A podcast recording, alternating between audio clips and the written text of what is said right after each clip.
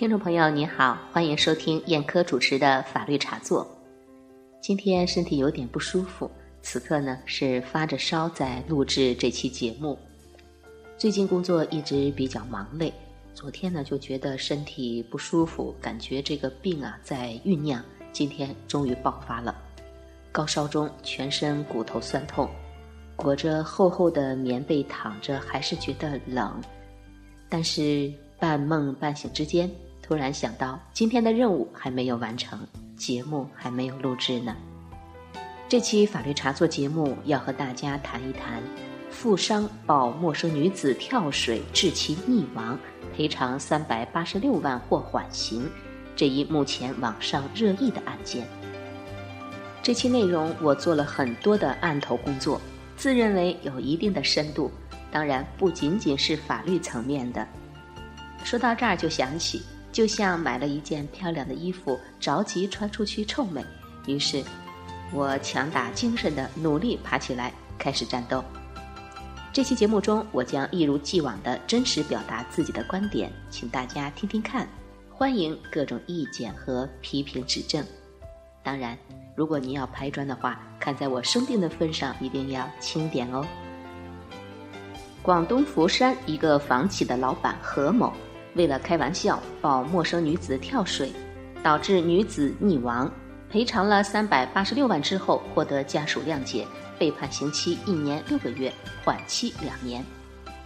判决作出后，引起了网友争议，多位听友给我消息留言，想听一听我们法律茶座节目怎么说。首先，我们来一起回顾一下案情。何某现年三十五岁，澳门人，在广东佛山经营房地产生意，是两家企业的老总，还是佛山市政协委员。二零一三年十月十六日，何某与朋友一起到增城市百花林水库划水俱乐部游玩。当日下午三点左右，何某来到水库准备游泳，他看见正在水库浮台边游玩的年轻女子李某，两个人并不认识。但是何某想跟眼前的这个陌生的美女开个玩笑，便从后面抱着李某的腰一起跳入了水库。下水后，李某从何某的手中划开。何某并没有想到李某根本不懂水性。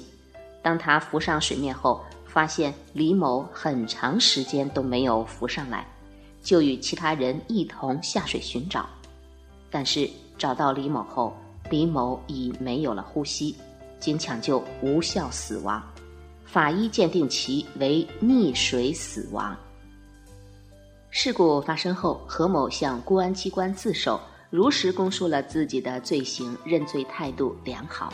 同时，何某的亲属积极与被害人父母协商赔偿事宜，在支付了五百万澳门币（折合人民币大约三百八十六万元）之后。最终获得了被害人父母的谅解。广州市增城法院以过失致人死亡罪判处被告人何某有期徒刑一年六个月，缓刑两年。目前，该判决已发生法律效力。消息一发布，很多网民发表了“有钱就可以为所欲为，有钱就能鬼推磨，拿钱减刑”等诸如此类的评论。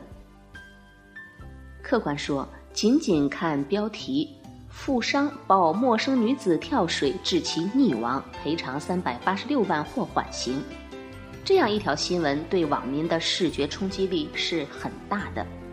网络上的仇富心态、仇官心态以及对司法不公的积怨，可能会借此宣泄出来。至少在道德上，这样的判决依然被媒体再次审判定了性。是花钱买刑，是草菅人命。可是，如果没有更详尽的证据呈现，就舆论讨伐，最终只会落于口水战。但是，我们假设一下，如果抛去富商和政协委员的身份，被告人和被害人素不相识，恶作剧行为，向公安机关自首，如实供述自己的罪行，认罪态度良好。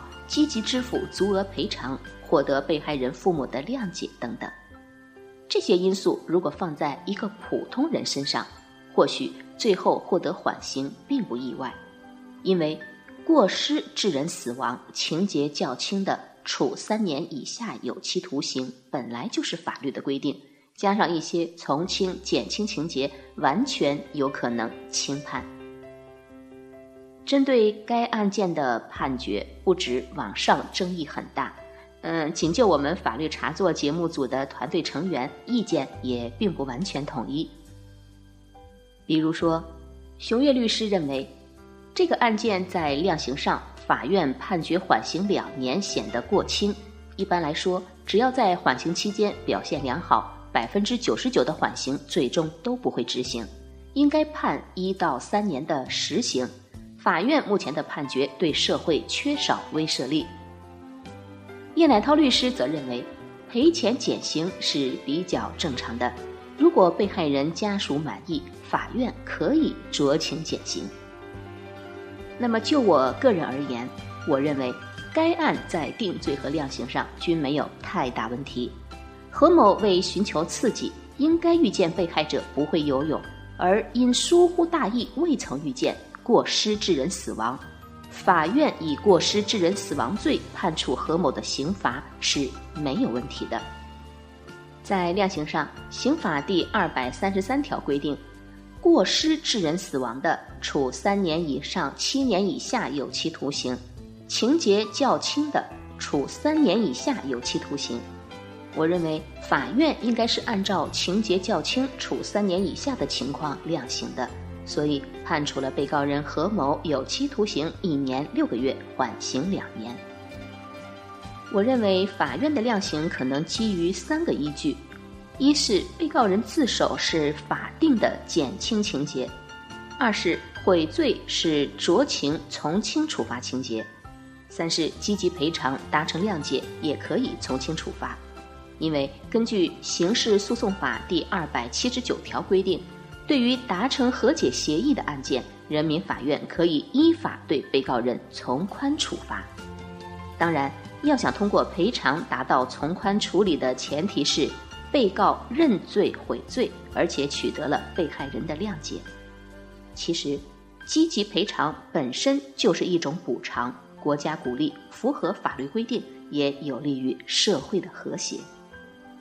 在自媒体高度发达的今天，所有的公共事件和热点案件都会被置于聚光灯下，普罗大众拥有了法庭之外充当陪审员的权利，审判不再成为讳莫如深的话题。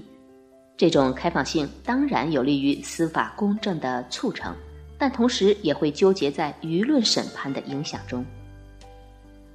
法律人大多受过专业训练，不会为情绪所左右。但是自媒体人很难做到，他们需要的是传播力。有时越偏激的观点越有传播力，但是理性的分析，这些观点有多少经得起证据和事实的严格检验呢？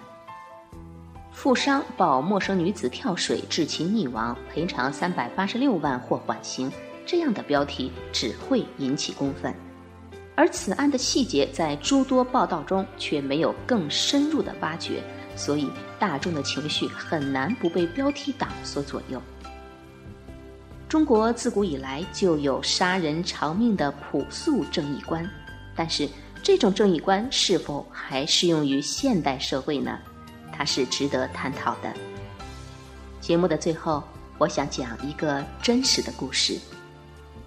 四个来自苏北农村的无业青年杀害了居住在南京的德国人普方一家四口。听说，根据中国法律，凶手将很可能被判处死刑。死者亲属做出了一个让人震惊的举动，他们给中国法官写信说，不希望判处这四个青年死刑。他们说，德国没有死刑，我们觉得他们的死不能改变现实。